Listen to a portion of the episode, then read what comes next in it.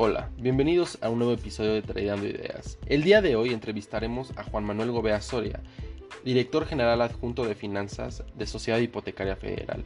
Juan Manuel es licenciado en Administración de Empresas y maestro en finanzas por el Instituto Tecnológico y de Estudios Superiores de Monterrey. El día de hoy nos platicará cuáles han sido sus experiencias en las crisis pasadas, cómo está viviendo la banca de desarrollo y él personalmente la crisis del coronavirus, y también nos dará algunas recomendaciones que son imperdibles. Acompáñenos.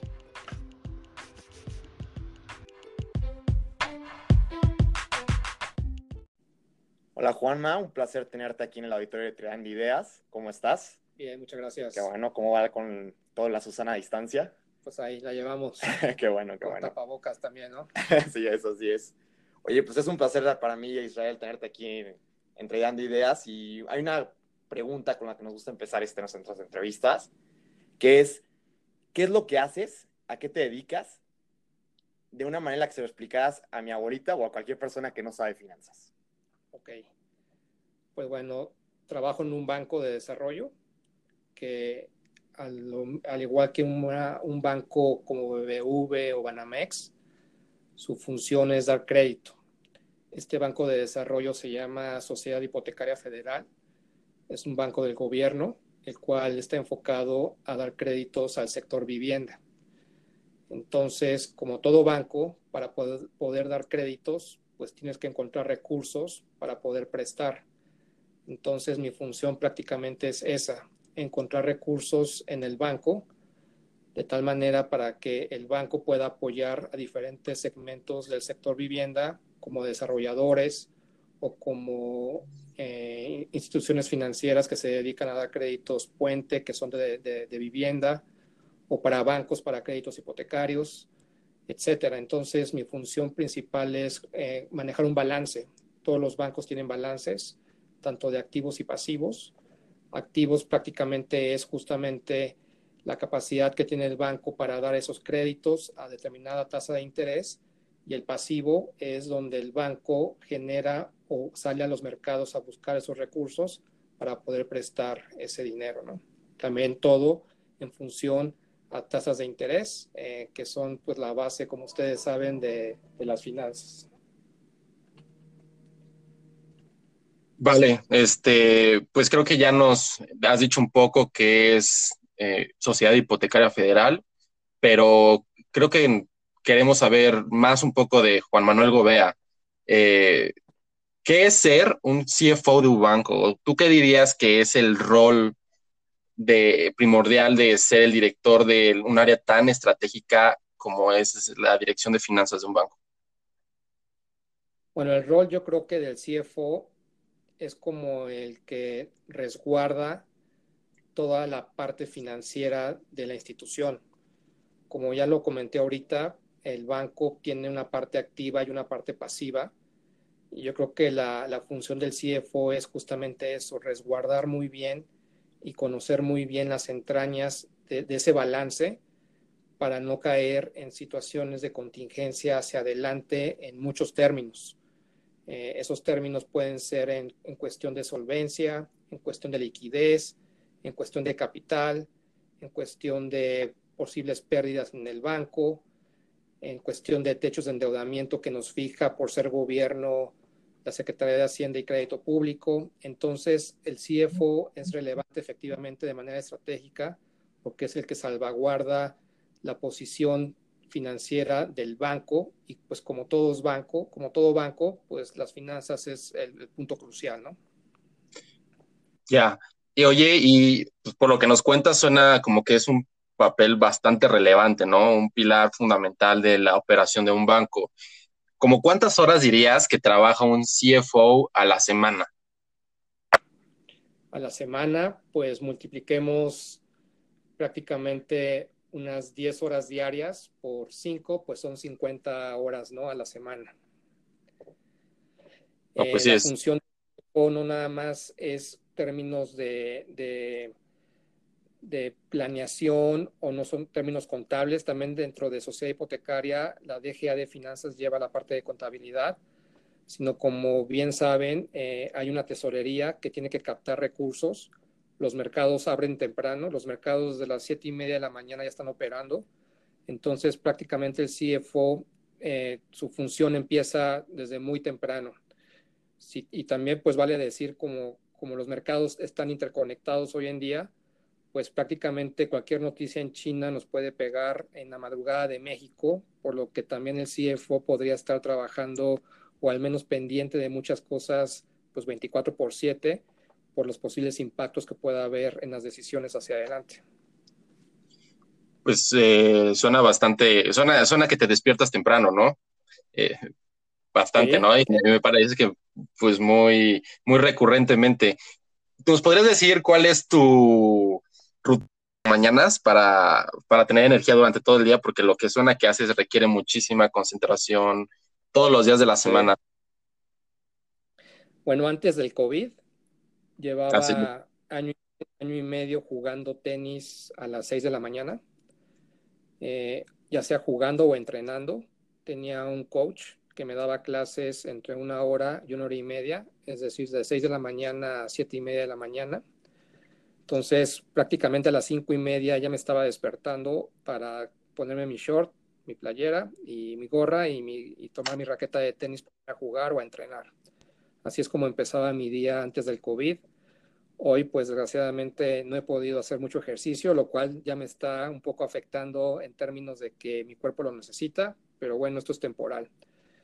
Y bueno, después de terminar mis entrenamientos, eh, vivo cerca del trabajo vivo caminando ocho minutos, lo cual es una bendición en esta Ciudad de México, lo cual pues me permite bañarme, desayunar y llegar aquí a la oficina entre ocho y media y nueve. Como te decía, la actividad de tesorería empieza desde temprano y empezar a, ver asuntos relevantes, ¿no? Eh, trato de llevar una vida sana, casi no consumo alcohol, o soy este, un consumidor muy, muy eh, poco recurrente. Eh, trato, te digo, de mantenerme más haciendo ejercicio. No fumo, fumé hace mucho, pero lo dejé hace 14 años aproximadamente. Entonces, este, pues es un balance entre el ejercicio, mi familia, tengo una esposa, tengo una hija de cuatro años eh, y, y, pues la responsabilidad que tengo aquí en el banco, ¿no? Juan Juanma, bastante interesante el, rol que nos cuentas. Mencionaste puntos muy interesantes, entre ellos, pues creo que el más actual del momento, que es el COVID-19 que estamos viviendo. Y este, antes de entrar a ese tema, queremos, o sea, no es la primera vez que estamos en una crisis, ¿no? Hace un poco más de 10 años tuvimos lo que fue las crisis más grandes y más duras en la modernidad, ¿no? ¿Qué hacías tú en, en, esas, en esas épocas? ¿Qué hacías antes de la crisis de 2008? ¿Qué, qué se encontraba el Juan, Manuel, el Juan Manuel de antes de 2008 haciendo en las finanzas?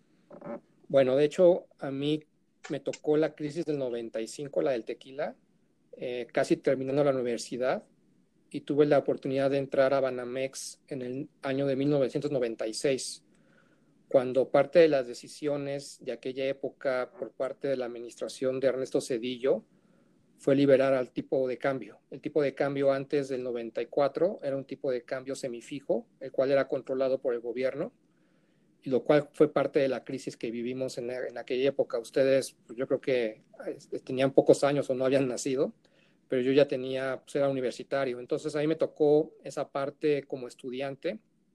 En mi familia no nos vimos tan afectados económicamente, pero sí tuve compañeros cuyos padres perdieron el empleo, este, se vieron en situaciones complicadas, algunos ya no pudieron estudiar, yo estudié en el TEC de Monterrey, algunos tuvieron que salirse de la universidad porque sus papás ya no pudieron pagar la colegiatura.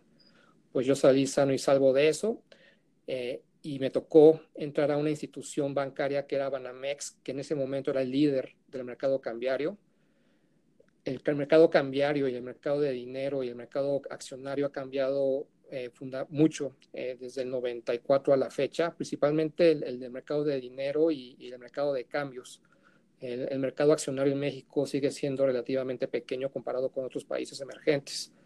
Entonces me tocó el nacimiento de lo que hoy nuestro presidente puede llamar el neoliberalismo, en el sentido de que México se abrió a los mercados y a partir de ahí se tomaron una serie de decisiones importantes a nivel México, tanto eh, pues, gobierno como diferentes este, socios eh, eh, globales, lo cual hizo que hoy en día México todavía pueda ser un referente en los mercados emergentes, ¿no?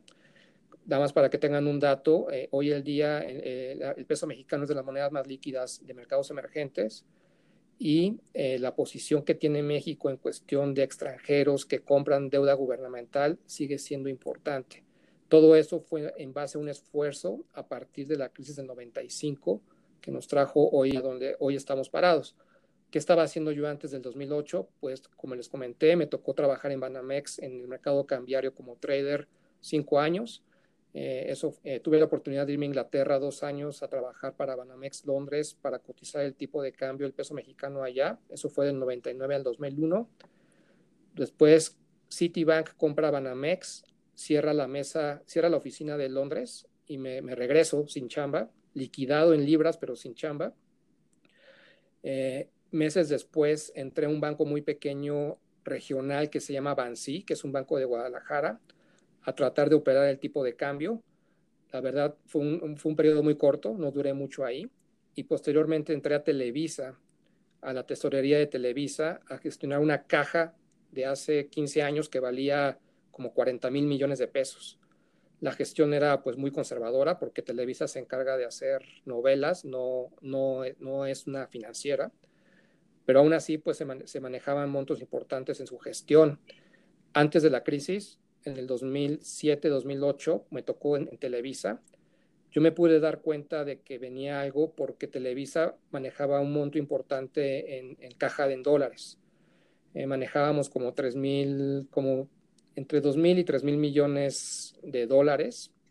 Este, me di cuenta porque en aquella época, y fue también parte de la crisis local aquí, había mucha presión para que la tesorería fuera generador de recursos de, las empresas.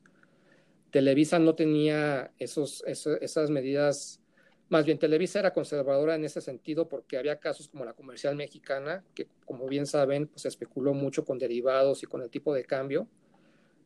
Y era una situación que antes de que, de que explotara todo, pues las tesorerías había presión para que generaran recursos de manera paralela al core business de, las empresas, ¿no? Como ya les dije, Televisa pues, hacía novelas, pero pues buscábamos generar buenos rendimientos a la caja como parte de las utilidades. ¿Eso a qué nos llevaba? A que quizá en la parte de dólares fuéramos un poquito más arriesgados en las inversiones.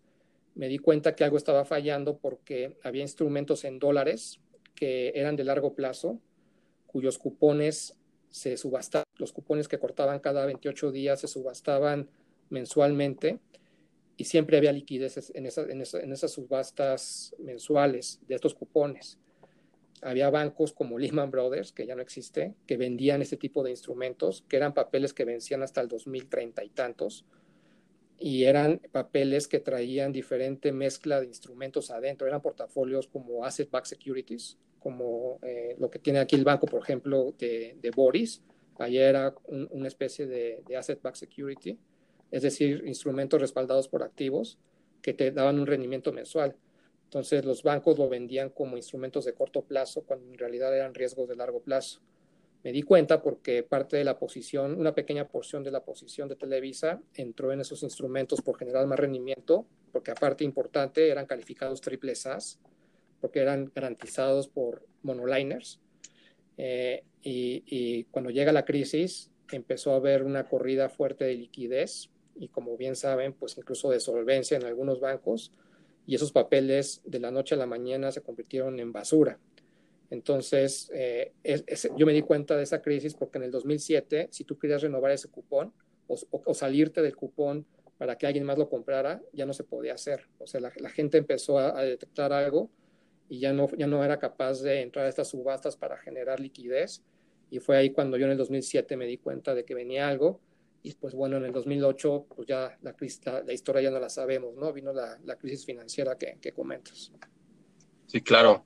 Pues por lo que tú nos estás contando, y creo que va un poco de acuerdo como con toda esta serie de bibliografía y de películas que salieron post a la crisis del 2008, el sistema financiero internacional estaba embriagado, ¿no? había, se había metido eh, bastantes cosas y estaba trabajando a niveles que eran insostenibles, ¿no? Entonces tú puedes decirnos que la crisis a muchos no lo sorprendió, tal vez en, en magnitud sí, pero tú crees que se veía venir la crisis.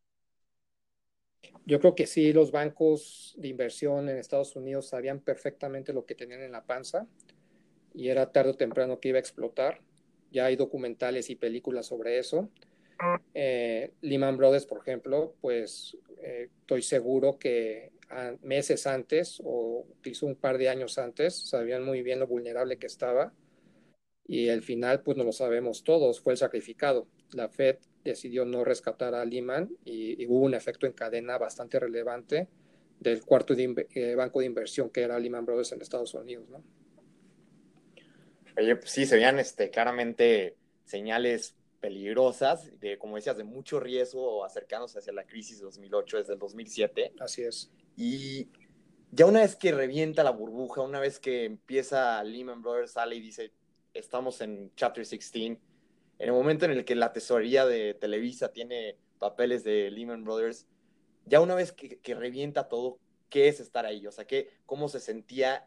¿Cómo se vivía? ¿Cómo eran los mercados en esos momentos? Ya una vez que sucede el, gran momento, el impacto. Sí, no, no, era que Televisa tuviera papel de Lehman, más bien Lehman nos vendió esos papeles, eh, que es distinto, ¿no? Porque cuando Lehman truena, esos papeles pasaron a, otro banco y, siguieron su curso. Aquí el problema de estos papeles fue un tema de, liquidez, que dejaron de pagar, más bien ya no hubo la capacidad de salirse eh, un mes o dos meses, ¿no? Se volvió en un papel de lo que realmente nació, de largo plazo. Entonces, fue papel que Lehman eh, estructuró o lo usaba para empresas como nosotros, de, eh, tesorerías de Televisa u otras, que subastaba ese cupón de 28 días para que tú tuvieras un rendimiento de corto plazo. Aquí lo que pasó es que Televisa se quedó con un papel de largo plazo y sí con una calificación mala, porque eh, el monoliner que estaba garantizando esto eran varios, era MBIA y AMBAC, y todos esos, justo porque garantizaban muchas cosas, les fue muy mal en esta crisis. A la fecha, hoy Sociedad Hipotecaria tiene instrumentos garantizados por MBIA y es un riesgo alto que tenemos en el balance, aunque ya la porción es pequeña de este instrumentos. Eh, yo creo que eh, desde mi punto de vista, el, capítulo que le dio eh, un giro a, la historia del mundo no es 2008, es 2001. Esa me tocó en Londres, estando trabajando allá en la mesa de Banamex con el tipo de cambio y fue las Torres Gemelas. A partir de ahí hubo una serie de acontecimientos tanto financieros como económicos como sociales, lo cual nos tiene justamente parados hoy. ¿Y por qué lo digo? Porque a partir del 2001, pues bueno, bien saben que hubo una guerra, ¿no? Con Irak, con Irak justificada o no justificada, pero a partir de ahí empezaron unas políticas bastante laxas por parte de la Fed en cuestión de tasas de interés y donde había la política de que todo el mundo debía tener una casa, una política hipotecaria bastante expansiva, donde empezaron a generar diferentes incentivos perversos para que gente que no tenía la capacidad de comprar casa la tuviera, o gente que nada más tenía capacidad de comprar una casa tuviera capacidad, eh, generaron incentivos para que compraran dos o tres casas, y todo eso fue generar una burbuja hipotecaria que acabó en la crisis del 2008. Entonces, en realidad, desde mi punto de vista, el, eh, que cambió la, situación mundial fue las Torres Gemelas en el, Oye, este, este, pues la verdad es que está bastante interesante. Creo que poco se ha hablado sobre lo que tú mencionas, el cambio en el sistema financiero a raíz de, del atentado a las Torres Gemelas, ¿no? Que cobró pues muchas vidas, pero al parecer terminó generando esta espiral, ¿no? Oye, tú una vez que estuviste dentro de la crisis, cuando revienta, ¿tienes algún momento así en específico que te despertaras, vieras una noticia en específico o vieras algún indicador en tu trabajo y dijeras, esto es, o sea, esto tiene pocos precedentes históricos, o algo que se te haya quedado muy vívido, una experiencia? Bueno, me tocó ver en vivo la caída en la televisión, la caída de, la, de las Torres Gemelas, por, el cambio de horario, por la diferencia de horarios. En Londres eran como las 2 de la tarde cuando sucedió la, situación del 11 de septiembre de los aviones. Al principio, eh, bueno, yo operaba el tipo de cambio, tenía pantallas enfrente. Cuando sucedió el mercado se paró, eh, como, como que se paralizó. Posterior, el avionazo fue, pues, ¿qué pasó? Un accidente dentro de mi pequeño financiero porque éramos muy pocos, pero y de repente vino el segundo y ahí fue donde todo el mundo caímos en un estado de shock impresionante y el mercado se empezó a mover un poco evidentemente a la baja, pero eh, yo por eso insisto que ese fue el evento que cambió la vida de todos los que estamos hoy todavía presentes, porque a partir de ahí se empezaron a tomar decisiones, insisto, políticas, económicas, financieras, pues que, todavía no nos hemos podido recuperar, ¿no? Eso me tocó, digamos, vivirlo de frente en mercados financieros.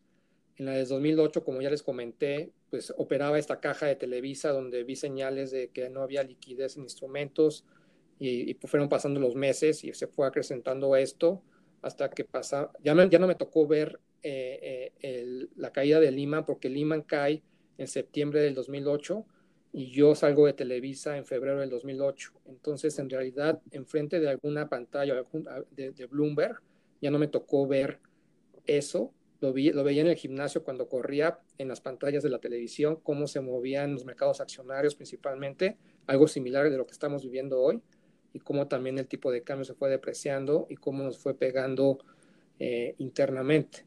Ahora, ese espacio de que yo salgo de Televisa en el 2008 y me reincorporo a la, actividad laboral vino en noviembre del 2008, que fue cuando me cambié de la privada al gobierno, a la Secretaría de Hacienda y Crédito Público, que nunca me imaginé que iba a acabar trabajando en gobierno, la verdad. Eh, y pues fue un cambio especial porque entré a la, a la mismísima unidad de crédito público que es donde se hacen muchas decisiones financieras relevantes del país. Y entré como director de crédito externo, es decir, me tocaba coordinar las colocaciones de los UMs, de los bonos eh, mexicanos en moneda extranjera, eh, principalmente en dólares, aunque también pues a lo largo del tiempo me tocó colocar este, en yenes, en euros eh, principalmente. Entonces, ya la crisis per se vino después de Lehman y ya me tocó vivirla, pero ahora como, como gobierno, como no éramos regulador, más bien éramos nosotros pues parte del mercado evidentemente muy relevante y, como más que de la parte activa de comprando instrumentos, pues me tocaba a mí emitirlos, ¿no? Claro. Y Juanma, dijiste, la verdad es que puntos muy interesantes. Mencionaste no solo la crisis de 2008, sino tres crisis la crisis del 94, la crisis posterior luego del 2001 y la del 2008. Y mencionaste puntos muy importantes en cada una, en la del, la 94, las cuestiones de tipo de cambio, en el 2001 luego lo que llevó a las políticas este, monetarias expansivas, y en la del 2008 mucho los riesgos que, que no estaban viviendo los bancos, que no estaban midiendo, ¿no? ¿Qué lecciones nos dejan estas tres crisis a lo que probablemente vaya a ser una de las crisis más grandes en la historia, el, sistema que vivimos, ¿no? Sí. Pues mira, hay muchas lecciones. Yo creo que lo financiero es, es paralelo, pero hay muchas eh, lecciones de la condición humana. Yo creo que muchas crisis también se derivan de los excesos que cometemos nosotros mismos, como banqueros o como traders o como operadores de bolsa, etcétera. Y pues aquí va quizá un discurso un tanto moral, pero al menos la crisis del 2008, como ya está muy bien documentado, había incentivos muy perversos de eh, vender hipotecas, por ejemplo, o banqueros que le vendían a la comercial mexicana cierto derivado para que la comercial mexicana hiciera más dinero sin poner bien las reglas claras o, estimulando ciertas cosas en negocios que en este caso de la comercial mexicana no tenía por qué meterse, ¿no? Y había muchos incentivos porque atrás de todo esto había mucho dinero como compensación, como bonos, donde pues nos meten en una situación compleja y en, una, en, una, en un equilibrio bastante difícil entre una remuneración, sabiendo que quizá pudiera afectar el interés de una empresa, ¿no? Entonces, aquí hay lecciones humanas de avaricia, de ganar más dinero, etcétera, que no estoy tan seguro que ya, ya hayamos solventado. No estoy tan seguro que incluso después de esta grave crisis que estamos viviendo se vayan a solventar, ¿no? Porque es, es condición humana. Pero bueno, yo creo que poco a poco vamos aprendiendo, porque al final, después del 2008, la regulación vino bastante fuerte eh, y, justamente se empezaron a quitar esos incentivos para que hubiese, eh, digamos, desequilibrios en, en, ese tipo de situaciones que nos puedan llevar a, esto, ¿no? Eh, ¿qué, ¿qué, lecciones más? Otra lección que yo tengo es que, y, siempre se nos olvida, pero la vida es incertidumbre y el trabajo también es incierto, toda nuestra vida es, es, es incierta y creo que hay un libro que se llama El Cisne Negro, que, eh, justo marca una pauta de eso, ¿no? De cómo eh, cada vez se dan más eventos inesperados de alto impacto que, que, pues es cierto, que hoy estamos viviendo. O sea, no pasaron 12 años para que estemos en una situación similar en cuestión de crisis y, y, y este COVID, pues efectivamente absolutamente nadie lo estaba esperando y es algo que estamos viviendo, es algo que nos está afectando y es algo que nos va a costar, ¿no? Oye, Juan Manuel, eh, ¿tú cuál crees que vaya a ser el papel de la banca de desarrollo para el, todo el proceso de recuperación económica que vamos a afrontar para los próximos años? Bueno, el papel de la banca de desarrollo por mandato siempre es apoyar, uno, a la gente de menos recursos, eso está en la, en la, en la ley de CIF, y dos, pues apoyar, apoyar todo un sector, que en este caso es el sector de vivienda. Ese es, ese es nuestro mandato. Entonces siempre tenemos que estar ahí apoyando ante situaciones normales o, o, situaciones de estrés. La banca de desarrollo siempre va a tener que estar ahí. En particular esta vez, pues eh, la banca sociedad hipotecaria ya tiene aprobado una serie de medidas para que intermediarios, desarrolladores, eh, puedan diferir inicialmente sus pagos de interés o de capital eh, tres meses y dos meses más, que fue la medida que anunció la Comisión Nacional Bancaria de Valores para los bancos, incluyendo nosotros. Y además también fue aprobado por Consejo Apoyos de Liquidez, que es una fase segunda, que todavía no estamos, donde podría el banco empezar a, a fondear justamente este, este tipo de intermediarios o desarrolladores en caso de que se encuentren en una situación compleja de liquidez, ¿no? Entonces, eh, definitivamente la banca de desarrollo va a tener que estar ahí presente para poder apoyar cada una en el sector que le, que le corresponde. La buena noticia también es de que Banco de México, a diferencia de la crisis anterior, Banco de México está sacando una, serie de medidas bastante agresivas para apoyar temas de liquidez, ¿no? y, esas medidas ya fueron anunciadas la semana pasada, lo cual creo que es una muy buena noticia. ¿Por qué? Porque le da la capacidad a los bancos, tanto múltiples como nosotros, de hacernos de recursos para que a su vez estos recursos vayan a apoyar programas que cada uno, en el caso de la banca de desarrollo, tiene por mandato. Y la verdad es que muy interesante el cómo estás, os estamos viendo afrontar esta crisis y cómo el papel de la banca de desarrollo entra entre todo esto. Una duda más es, ¿cuál es el papel de Juan Manuel Gobea, de, de ser el director general de finanzas de la, de dentro de la banca de desarrollo, ahora dentro de, este papel que decías de gobierno, en, de, esta crisis, ¿no? O sea, ¿cómo, cómo, ¿cómo estás reaccionando? ¿Qué te lleva el tiempo ante esta incertidumbre que estamos viviendo? Bueno, yo soy de los pocos que están viniendo al banco presencialmente. Eh, el banco, y esa es una muy buena noticia en términos de riesgos operativos, el banco ya comprobó que puede laborar eh, vía en, la casa, en, en, home office. Y eso es una buena noticia porque no nos habían puesto a prueba en eso y en cuestión de semanas se comprobó que el 90% del banco puede operar desde afuera. Ahora, ¿por qué estoy aquí? porque hay áreas sustantivas que no pueden dejar de, no pueden operar desde casa. Eh, tal es el caso de la tesorería. Entonces, eh, digamos, ¿cómo estoy viviendo la crisis? Pues la estoy viviendo presencial dentro de la oficina.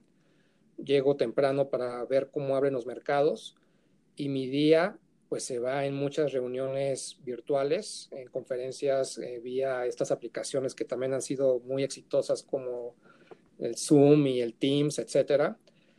Y, y, me sorprende la capacidad de, adaptación de, del banco y de, los, de nosotros los funcionarios, porque aún a distancia pues hemos podido operar bien los distintos casos que traemos para incluso en distintos comités aprobar cada caso que, requiera de, de, este programa que les mencioné de diferimiento de interés o de capital, etcétera, ¿no? Entonces, mi día se va en, en, uno, lo que les comentaba al principio, cuidar el balance del banco, que todo esté en orden, que el banco tenga capacidad de fondearse, que el banco tenga la capacidad de fondearse a niveles adecuados, eso es importante, porque por supuesto que con esta situación los diferenciales o las tasas con las que antes nos fondeábamos han incrementado marginalmente, pero se han incrementado.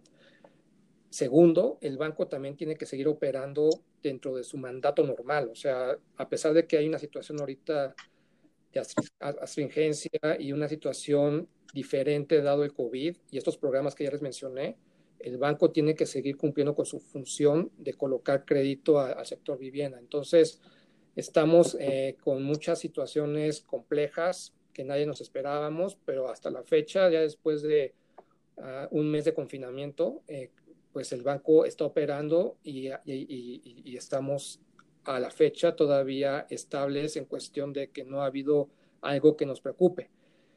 ¿Qué puede venir? Yo creo que sí pueden venir situaciones donde algunos clientes o desarrolladores entren en situaciones, como les comentaba, de liquidez, quizá algunos de solvencia, eh, y donde el banco tendrá que tomar decisiones, eh, sobre todo de liquidez, en donde podemos apoyar, ¿no? Vale. La verdad es que sí, bastante interesante. El, creo que en todo el mundo se está viendo un cambio y qué tanto las empresas se han logrado adaptar a, estas nuevas medidas, ¿no? Sí. Y pues sí, la verdad es que sí, sí, son, son, es un mercado totalmente distinto, ¿no? El que está, estamos viendo, ¿no? Sí, o sea, la, la, la, caída de las bolsas ha sido muy fuerte. Eh, la, la, bolsa mexicana, pues de los 42 mil, 43 mil puntos que estaba, se cayó a los 32 mil. Ahorita ha recuperado un poco pero las expectativas de crecimiento, en particular de México, eh, ya veníamos de crecimiento bajo eh, y este año pues va a ser un golpe importante. Aquí lo importante va a ser la capacidad que tenga el país, como lo hizo en el 2008, para recuperarse rápido. En el 2008 creo que se tomaron eh, decisiones muy buenas, me tocó vivirlo dentro de Hacienda. Eh, se tomaron decisiones muy buenas para darle la vuelta relativamente rápido a una combinación de la crisis del 2008, la financiera, más nos tocó una, un mini COVID, que fue la influenza, eh, que donde México en algún momento se vio también comprometido.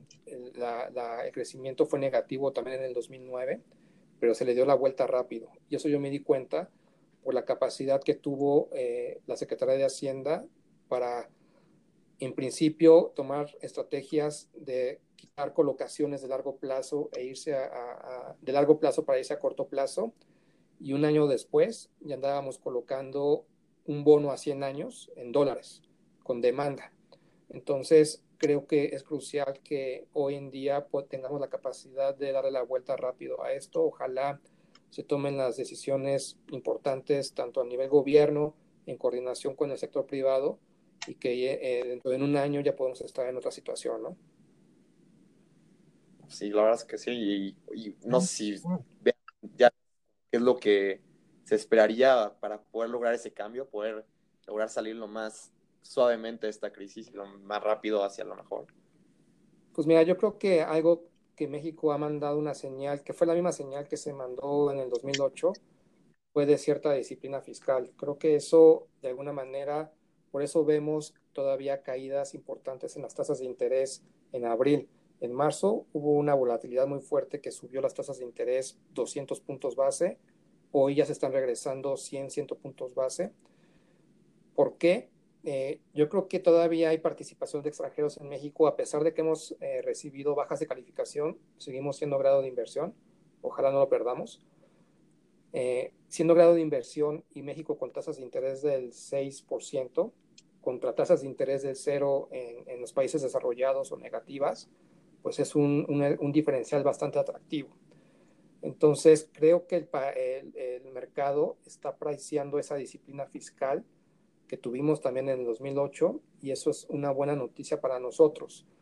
Eh, leí hoy en la tarde que en cuestión de recaudación fiscal incrementó 13%. Creo que este gobierno en particular lo está haciendo bien en esa parte, en esa, en esa situación donde México se ha caracterizado por no ser un país que recaba muchos impuestos. Creo que ahí este gobierno en particular está haciendo un esfuerzo importante y va por buen camino. Ha habido cierta insistencia de que el país no se debe endeudar más. Quizá lo va a tener que hacer un poco, hay un recorte importante en el gasto. Eso creo que para términos financieros es, es, es, relevante. ¿Por qué? Porque viene de la mano con esta disciplina fiscal.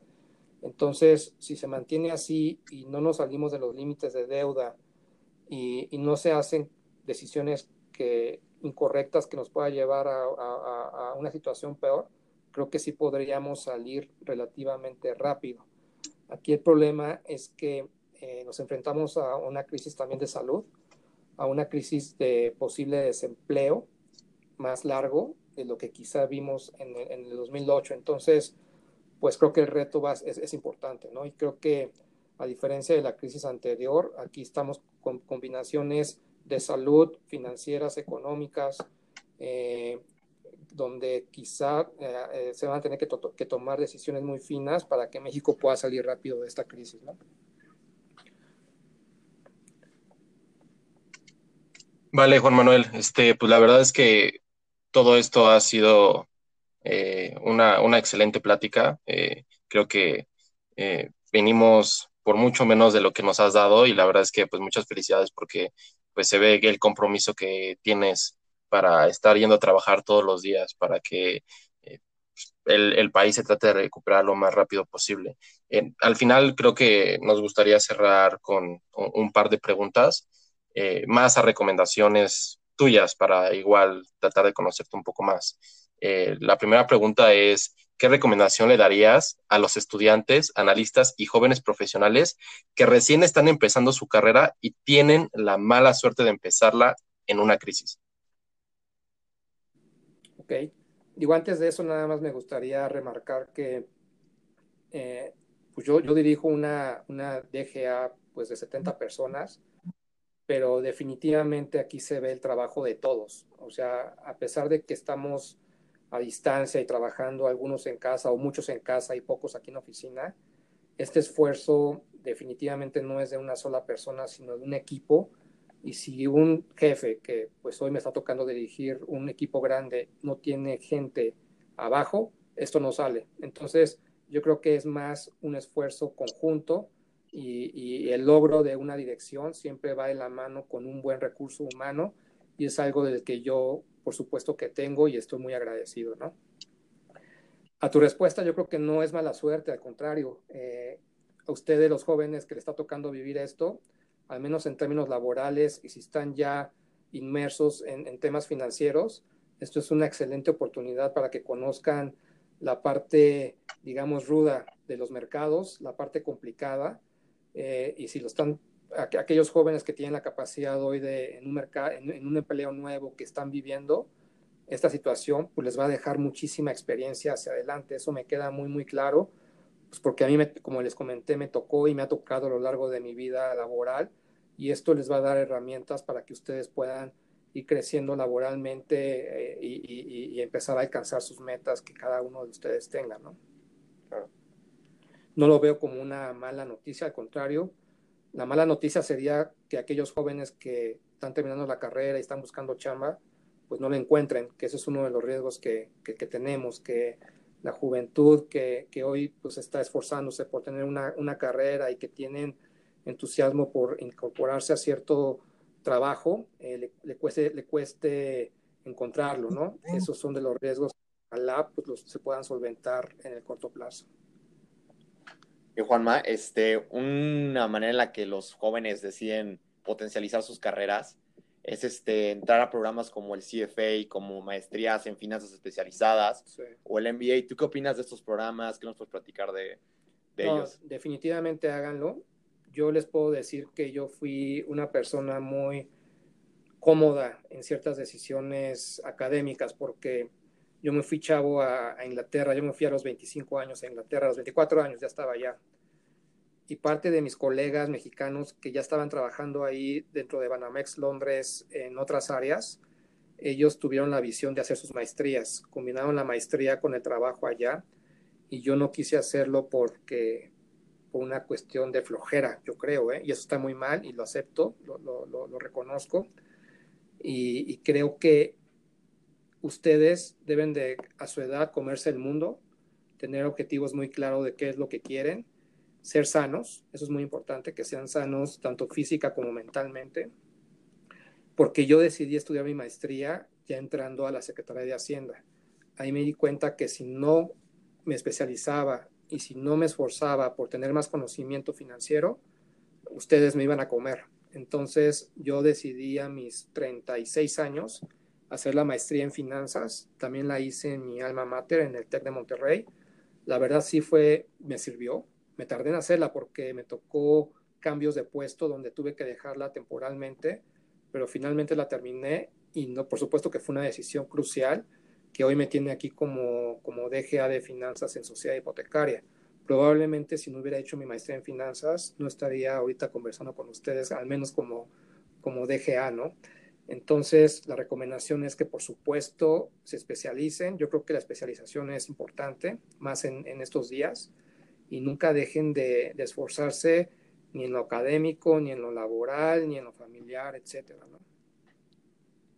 Pues, la verdad es que, pues, agradecemos eh, todos tus consejos que nos das. Y nos gustaría cerrar con una pregunta que le hacemos a todas las personas que entrevistamos, que es, ¿qué recomendación de libro nos harías? Sobre todo ahorita que, pues, a lo mejor algunos tienen un poco más de tiempo libre. ¿Qué, qué, qué libro te marcó y le gustaría compartir a nuestra audiencia? Mira, sí soy un lector, eh, leo muy lento, entonces soy de los que se echa un libro al año porque me tardo mucho y, y mi esposa siempre me, me hace esa observación. Ella lee, por ejemplo, tiene la capacidad de leer un libro en dos semanas, tres semanas, y yo un libro lo leo efectivamente en un año. Pero hay un libro que en particular, y no tiene nada que ver con las finanzas, sino como que es un libro más de, de eh, pero no, no es, es, una novela que se llama El Conde de Montecristo. No sé si ustedes ya la han leído. Es un libro que he leído como tres veces lo, me lo llevé a Inglaterra justamente y ahí creo que lo leí dos veces. Y es un libro de cómo el ser humano, a, a, pesar de las situaciones negativas que podamos tener todos en la vida, que quizá algunos la tienen más que otros, esa capacidad de redimirse y de salir adelante.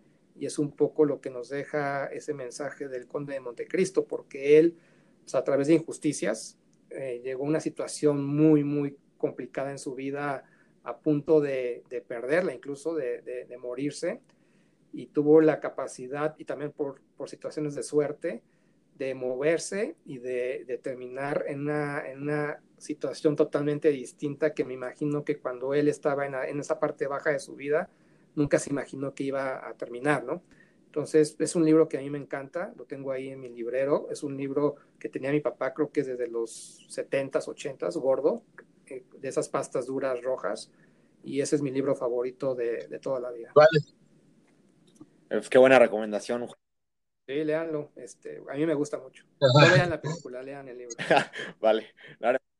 Leeremos el libro. Sí. La verdad es que muy, muy buena recomendación. Se escucha sí, bastante. Sí, sí, sí, léanlo, léanlo. Y pues la verdad es que muchas gracias por, por habernos este, dado tu tiempo para, para, para el auditorio de Creando Ideas. Fue un placer tenerte, fue gracias. bastante interesante. Muchas gracias a ustedes. Mucha suerte en su proyecto.